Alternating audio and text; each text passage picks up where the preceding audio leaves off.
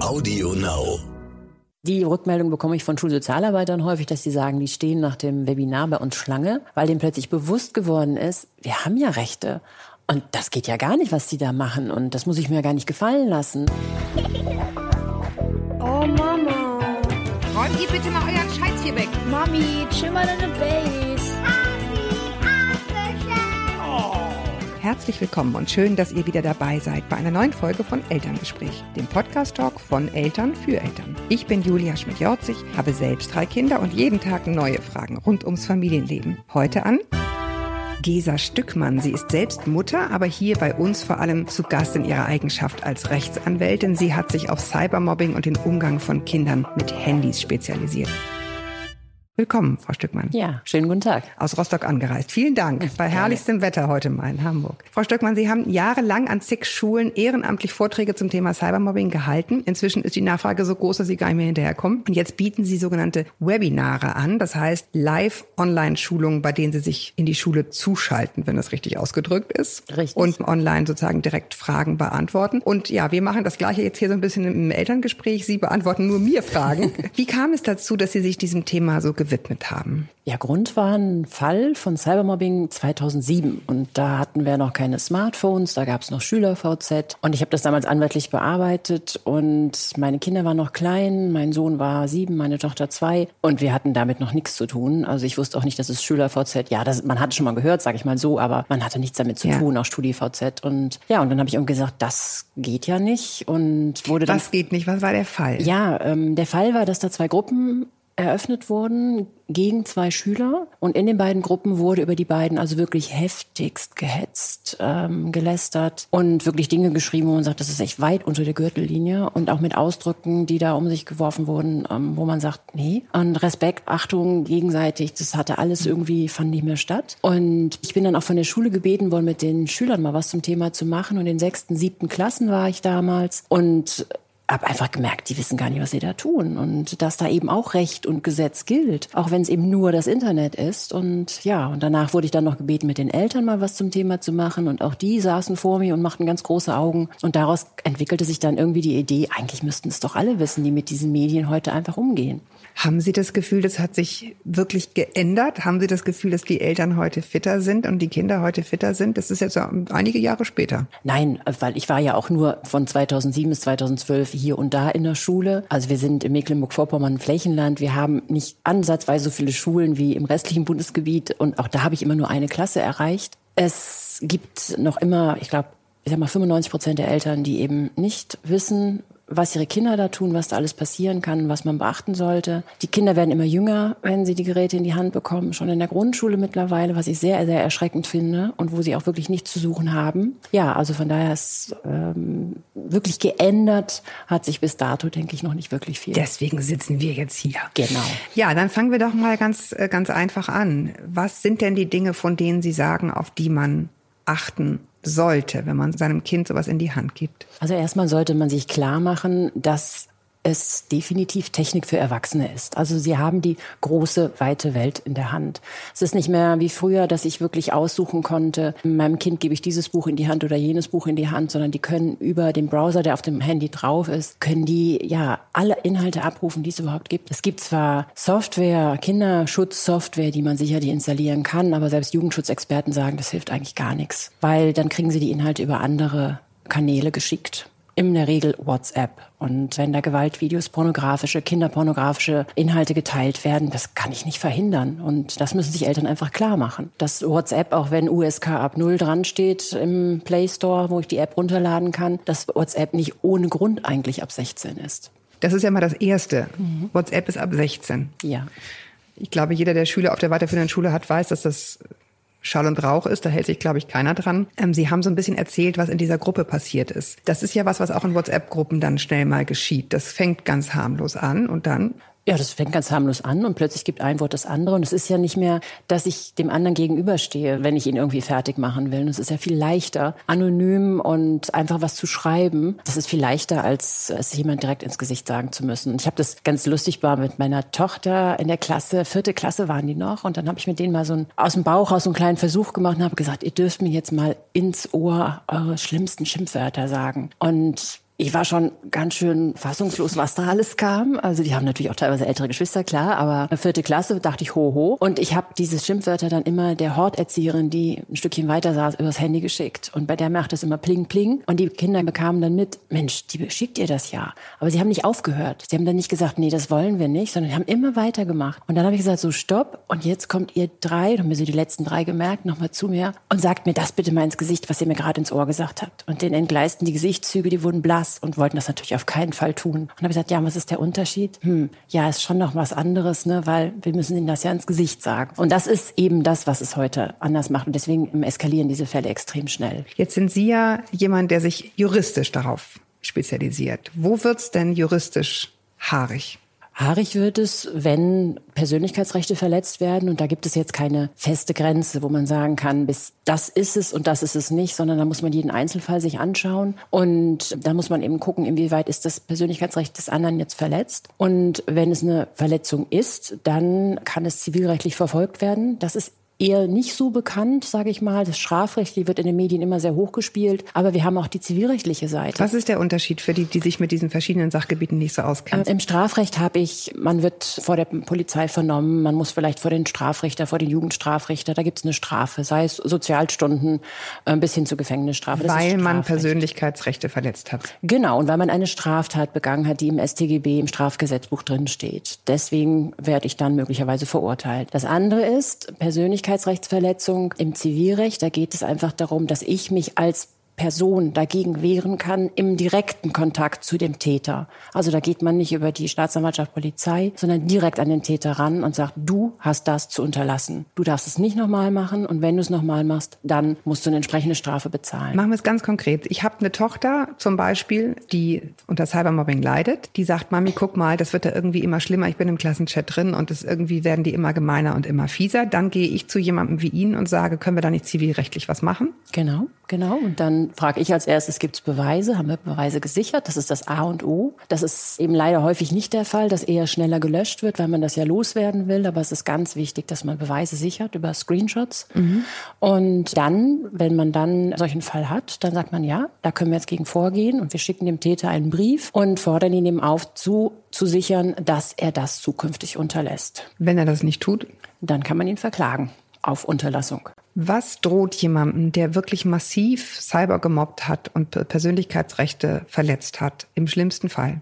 Oder im besten Fall, je nachdem, wie man es, je nachdem, wie man es betrachtet. Also wenn es wirklich eine so eine massive, ja, so ein massiver Mobbingfall ist, dass derjenige vielleicht auch sogar mit Suizidgedanken sich trägt und wirklich auch sich von allem abkapselt, dann kann man schon mit einem hohen Wert, also einmal auf der Anwaltskosten Ebene. Wer verliert, bleibt auf den Kosten sitzen. Ja, das kann sich in die Tausende belaufen. Richtig, in die Tausende. Und Schmerzensgeld, da kann ich auch mal zwei, drei, vier, fünftausend, je nachdem, was da passiert ist, Wohl, einfordern. Wohlgemerkt etwas, was man nicht los wird, diese Schulden. Ne? Also man kann dann nicht sagen, kann ich gerade nicht, mhm. sondern den muss man dann bezahlen. Richtig. Also zumindest 30 Jahre hat das Opfer Zeit, sich beim Täter zu melden, um das Geld einzutreiben. Was sind Ihre Erfahrungen, wenn Sie solche Briefe schreiben? Kommt da schon so ein Huch?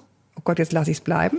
Also die Briefe, die anwaltlichen Briefe haben schon enormen Effekt. Ähm, also wenn man eine Anzeige erstattet, das dauert ja immer schon eine Weile, bis da was passiert. Es ist einfach so, es muss ermittelt werden und man weiß auch nicht, was hinterher rauskommt. Aber wenn die Anwaltspost kommt, also die schnellste Reaktion, die ich hatte, war wirklich im Osterdienstag letztes Jahr rausgeschickt, die Abmahnung. Mittwoch muss der Brief da gewesen sein. Donnerstag hatte ich schon den unterschriebenen Brief zurück. Das wird versichert, das wird nicht normal gemacht und am Freitag auch die Anwaltskosten bezahlt. Also schneller geht's kaum. Okay. Aber ähm, das wirkt. Aber ist, das heißt, das ist auch das, was Sie empfehlen würden. Also wenn man ein Kind hat, was davon betroffen ist und in der glücklichen Lage ist, dass das Kind sich einem mitteilt, was ja häufig auch sehr lange dauert, weil die sich natürlich auch wahnsinnig schämen, dann würden Sie empfehlen, zunächst mal zivilrechtlich zu, es zu versuchen oder kann man auch direkt parallel Anzeige erstatten? Man kann beides parallel. Also auf jeden Fall. Teilweise muss man auch erstmal Anzeige erstatten, wenn man nicht weiß, wer der Täter wirklich ist. Dann muss man erstmal die Polizei ermitteln lassen, wer dahinter steckt. Zum Beispiel, wenn ich jetzt in, einem, in einer WhatsApp-Gruppe nur die Handynummer von demjenigen habe und nicht weiß, wessen Nummer das wirklich ist, dann stelle ich eine Strafanzeige und die Polizei ermittelt das. Aber grundsätzlich kann ich beides parallel anstoßen.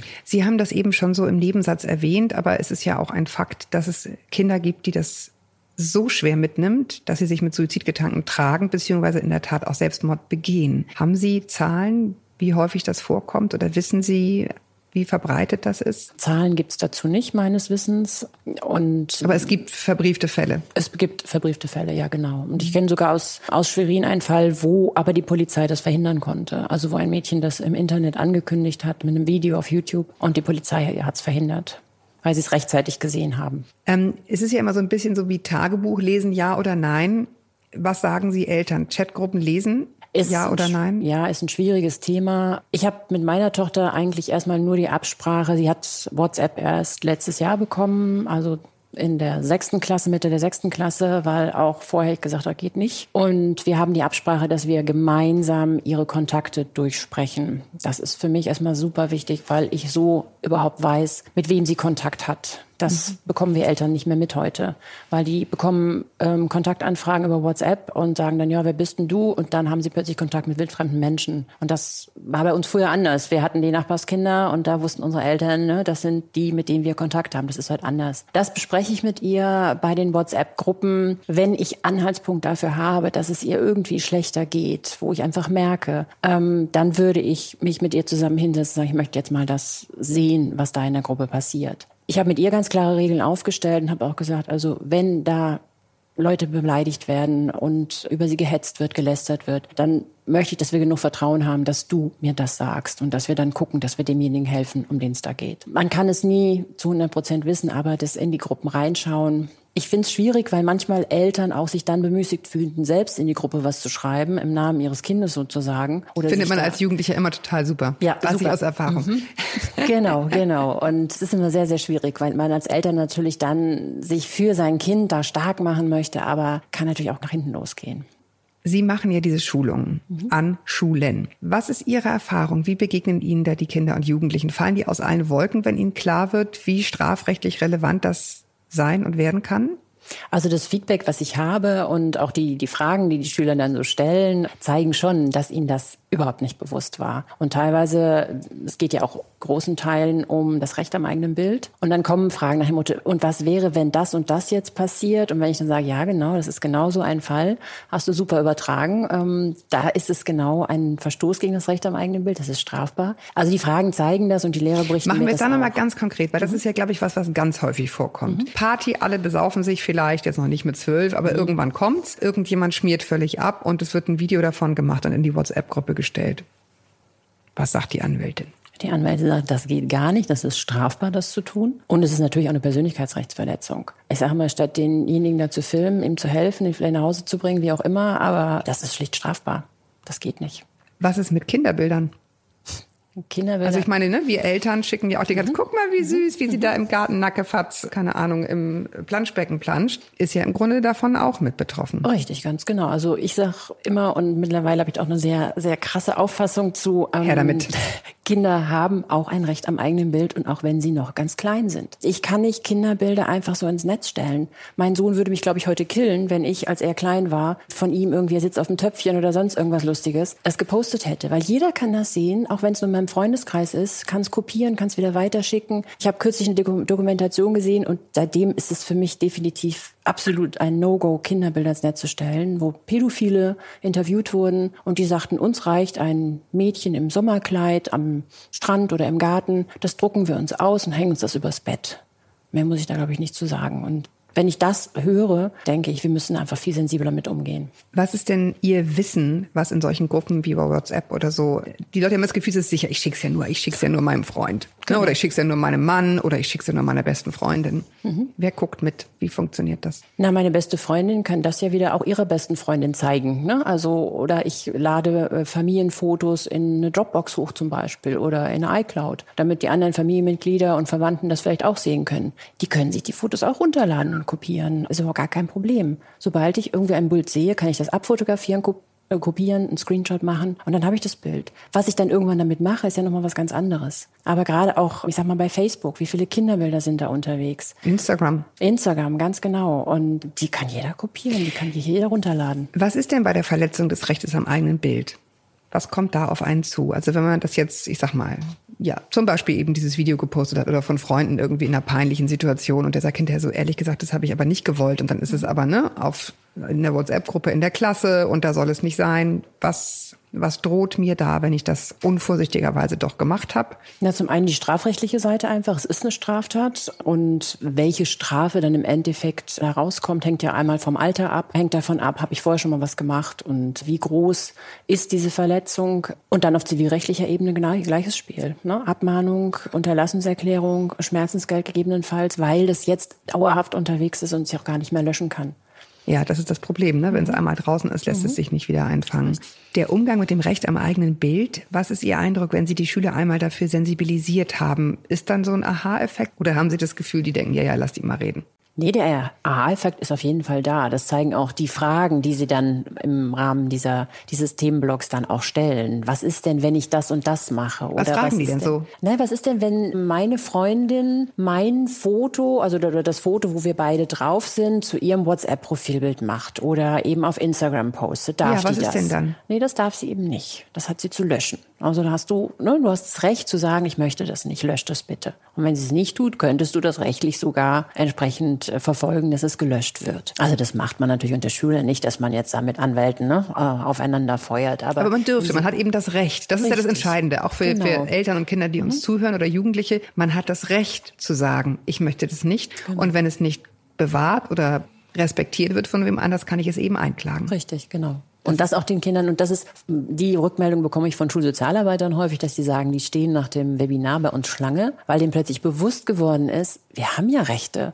Und das geht ja gar nicht, was die da machen. Und das muss ich mir gar nicht gefallen lassen. Ne? Also das hat schon, es rüttelt auf. Das kann natürlich nicht alles sein. Die Schule muss natürlich, da muss natürlich noch ein bisschen was mehr danach passieren. Also insbesondere Zeit, um direkt nach dem Webinar das ein bisschen auch aufzufangen, was die Schüler dann alles loswerden wollen, weil das ist ihr Thema, worüber ich spreche. Das ist nicht unbedingt Schule, das ist Freizeit, das ist am Wochenende. Und da einfach noch mal ein bisschen Raum zu geben, dass sie das einfach mal erstmal loswerden können. Ja, zumal sie das ja bei den Eltern häufig nicht so loswerden können, weil die sich einfach gar nicht gut genug auskennen. Ne? Muss man auch mal sagen. Also ich weiß, als wir bei unserem Sohn die Kontroll-App eingebaut haben, wie lange online sein darf, hat er uns helfen müssen, das Ding zu installieren. Das spricht eigentlich schon Bände. Da weiß man schon, wo man steht. Ähm, welche Kanäle ist Ihr Eindruck, sind am stärksten betroffen von Cybermobbing wirklich? Ja, WhatsApp. Auf jeden Fall. Facebook ist ja bei den Schülern nicht mehr wirklich ein Thema. Also das ist ja was für uns Oldies mittlerweile. Ja, auch, aber auch Instagram. Also Instagram mit entsprechend, dass irgendwelche Fake-Profile erstellt werden von jemand und dort Lügen, Gerüchte verbreitet werden zum Beispiel. Also Instagram, WhatsApp, ja, auf jeden Fall. Oder eben auch YouTube. Also YouTube, äh, entweder der Schüler hat einen eigenen YouTube-Kanal das ist ja auch heute ein Thema. Auch die Fünftklässler, ne? eigene YouTube-Kanäle, wo sie aus ihrem Zimmer heraus Videos hochladen, was ich auch sehr bedenklich finde, dass Eltern das zulassen. Und ähm, ja, und da kann natürlich auch über die Kommentare, die dann kommen zu den Videos, die die Kinder da hochladen, kann natürlich auch sowas entstehen. Und da muss man auch erstmal lernen, mit umzugehen. Wie reagiere ich auf so einen Kommentar und ähm, muss ich das Ganze oder ne, wie, wie kriege ich da für mich so einen Schutz, dass ich das nicht zu nah an mich ranlasse? Account löschen wäre jetzt mein simpler ja, Rat. ich wäre dabei. Okay, aber letztendlich auch für die Inhalte, die die Kinder da posten, sind ja wer verantwortlich? Die Kinder, die Eltern? Ja, kommt drauf an. Also wenn die Kinder in einem gewissen Alter sind, also ich sag mal, also auch äh, ein Grundschüler, also die Grundschüler dürften das eigentlich gar nicht können, ne? dass sie da im Internet irgendwas posten, aber es gibt ja eben auch schon genügend, wo das leider der Fall ist.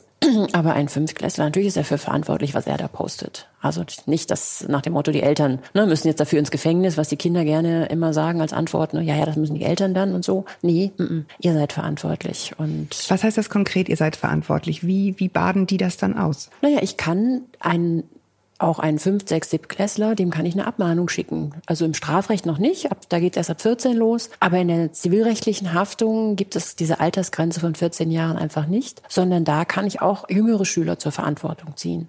Und da kann er genauso eine Abmahnung bekommen, Unterlassenserklärung, Anwaltskosten, die er zwar noch nicht bezahlen kann. Und wenn die Eltern sagen, wir können es auch nicht, was ja auch der Fall sein kann, dann muss man entweder mit notariellem Schuldanerkenntnis arbeiten oder eben man muss klagen. Und dann hat man ein Urteil, was 30 Jahre gültig ist. Und dann kann ich sagen, okay, Okay, ja gut, weil man immer denkt, na ja, wenn ich noch so nur klein bin, mhm. dann, dann tangiert mich das alles nicht. Nein, so ist es leider in Anführungsstrichen, Gott sei Dank auch nicht. Sie haben jetzt ja seit 2007, sagten Sie, war Ihr erster Fall, ist viel Zeit vergangen. Sie haben noch viele andere Fälle gemacht. Können Sie mal erzählen, was das so klassischerweise für Dinge sind, mit denen Eltern zu Ihnen kommen, ohne jetzt einzelne Fälle. Mhm. Aber was, was, was ist Ihnen so sehr haften geblieben? Also klassisch kann man gar nicht sagen, weil die Bandbreite ist einfach so unglaublich groß. Von bis? Ähm, von, ja, einfach in einer WhatsApp-Gruppe betroffen zu sein von Mobbing, dass man jemanden, dass ein Schüler fertig gemacht wird, den anderen in der Klassen-WhatsApp-Gruppe. Sind Sie da auch häufig erschrocken als Erwachsene über das Ausmaß der Wortwahl mhm. da drin? Ja, ja. Also, wenngleich ich natürlich auch weiß, dass bei den Jugendlichen gewisse Worte heute einfach dazugehören. Ich bin Bitch mal, zum ne, Beispiel. Ne, ja, ja, oder ich komme in eine Klasse und zwei Schüler begrüßen, begrüßen sich, ähm, fick dich oder so. Ja, das ist dann offensichtlich normal. Aber ähm, die Begrifflichkeiten, die dann in so einer Gruppe, wenn man einen wirklich fertig machen will, benutzt werden, also das ja, das erschreckt einen schon, muss man wirklich sagen, ähm, wie heftig das ist. Und wie, wie massiv auch und in welchem, ähm, wie viele sich dann auch beteiligen, sind da ganz schnell auch dann mal 40, 50 Leute in so einer Gruppe und nicht nur drei, vier vielleicht, wie es so im echten Leben wäre. Und dann kriegt es eine richtige Gruppendynamik. Richtig. Okay, genau. WhatsApp ist das eine. Was, mhm. was ist noch so in der Bandbreite drin? Nacktbilder. Mädchen schickt einem jungen Nacktbild, sei es über WhatsApp, sei es über äh, Snapchat. Und ähm, das Bild verbreitet sich einfach weiter. Oder man denkt jetzt, hä, wie kommt sie darauf? Aber ich meine, wenn sie verliebt sind und sie sind ein Paar und er sagt, schick doch mal, dann sagt genau. sie, ja gut, mach ich mal. Und dann ist man kein Paar mehr und sie hat irgendwie den besten Freund geküsst und zack.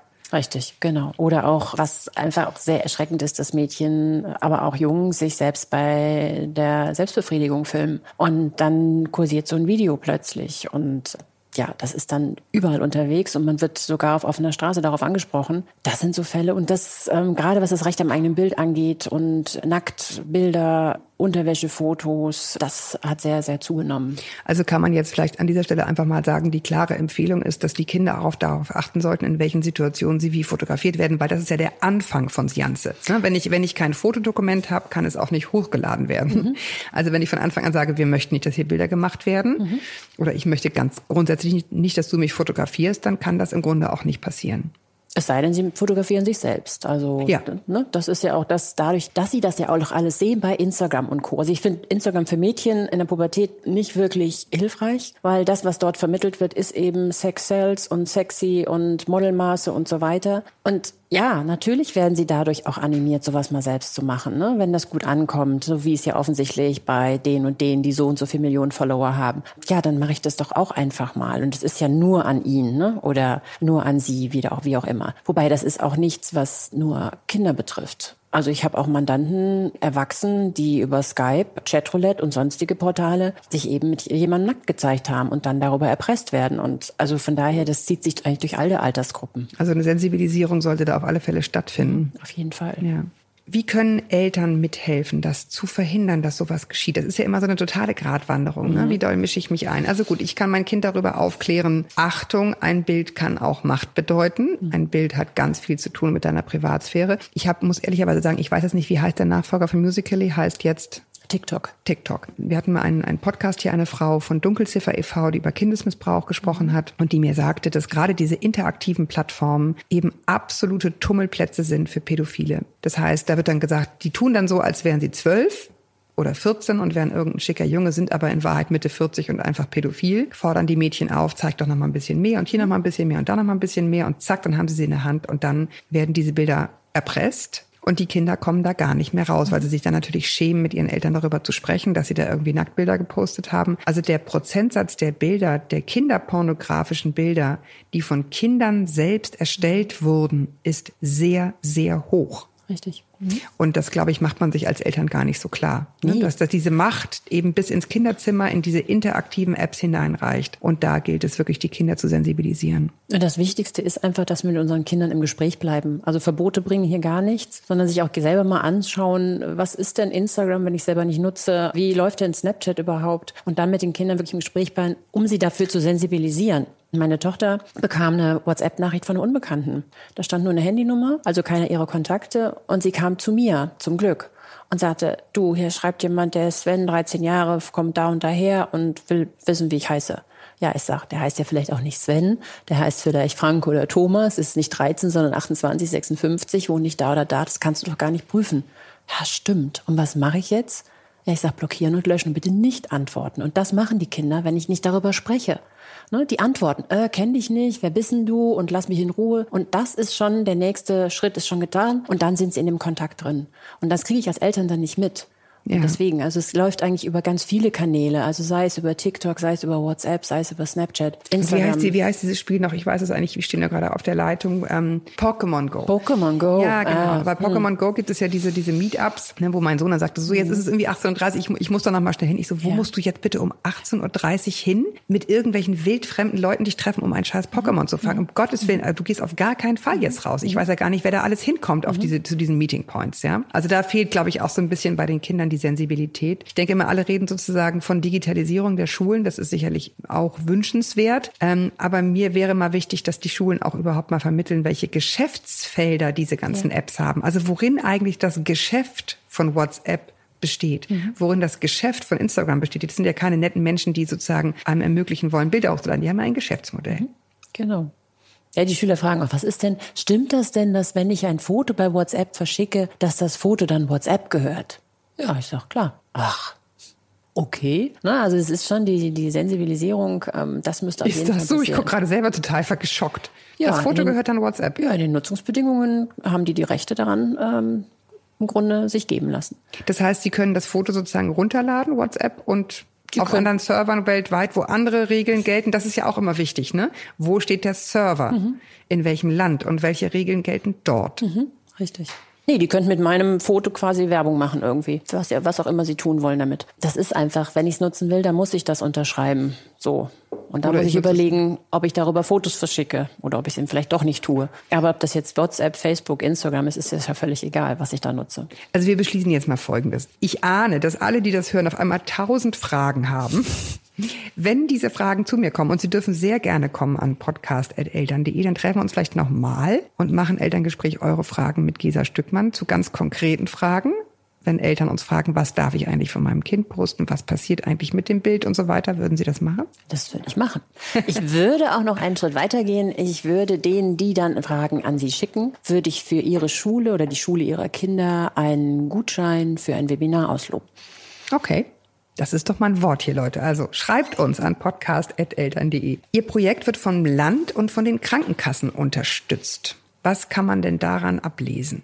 Also ich sage mal, das Webinarprojekt habe ich ja 2012, Ende 2012 aus der Taufe gehoben und bin dann an unser Innenministerium ran. Wir haben einen Landesrat für Kriminalitätsvorbeugung und die haben mich seit 2007 schon immer unterstützt, wenn ich die Vorträge in den Schulen gemacht habe, damit ich da nicht, also dann ich meine Fahrtkosten hatte und ne, so, und die haben dann gesagt, das finden wir ein tolles Projekt, das unterstützen wir gerne, weil es eben Gewaltprävention ist, diese Aufklärung, diese Sensibilisierung zu machen. Und die Technikerkrankenkasse, die sagt also, das ist Gesundheitsprävention, wenn wir aufklären, wenn wir sensibilisieren, damit genau diese Sachen nicht für die psychosoziale Gesundheit, damit das gerade nicht passiert.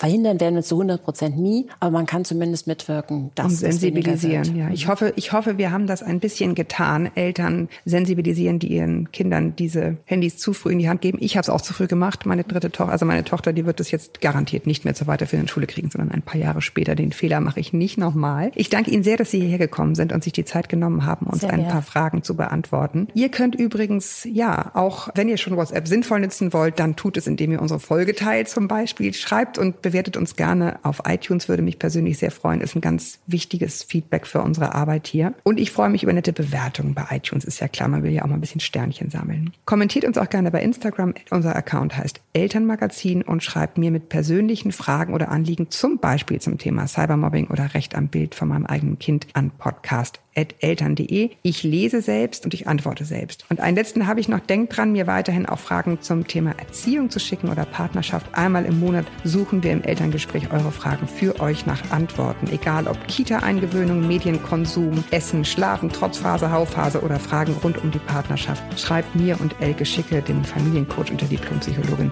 und wir finden für euch Antworten. Frau Stückmann, vielen Dank fürs Herkommen. Kommen Sehr Sie gut heim. Alles klar, Dankeschön. Und bis wir uns wieder hören, haltet den Kopf über Wasser. Ahoi aus Hamburg.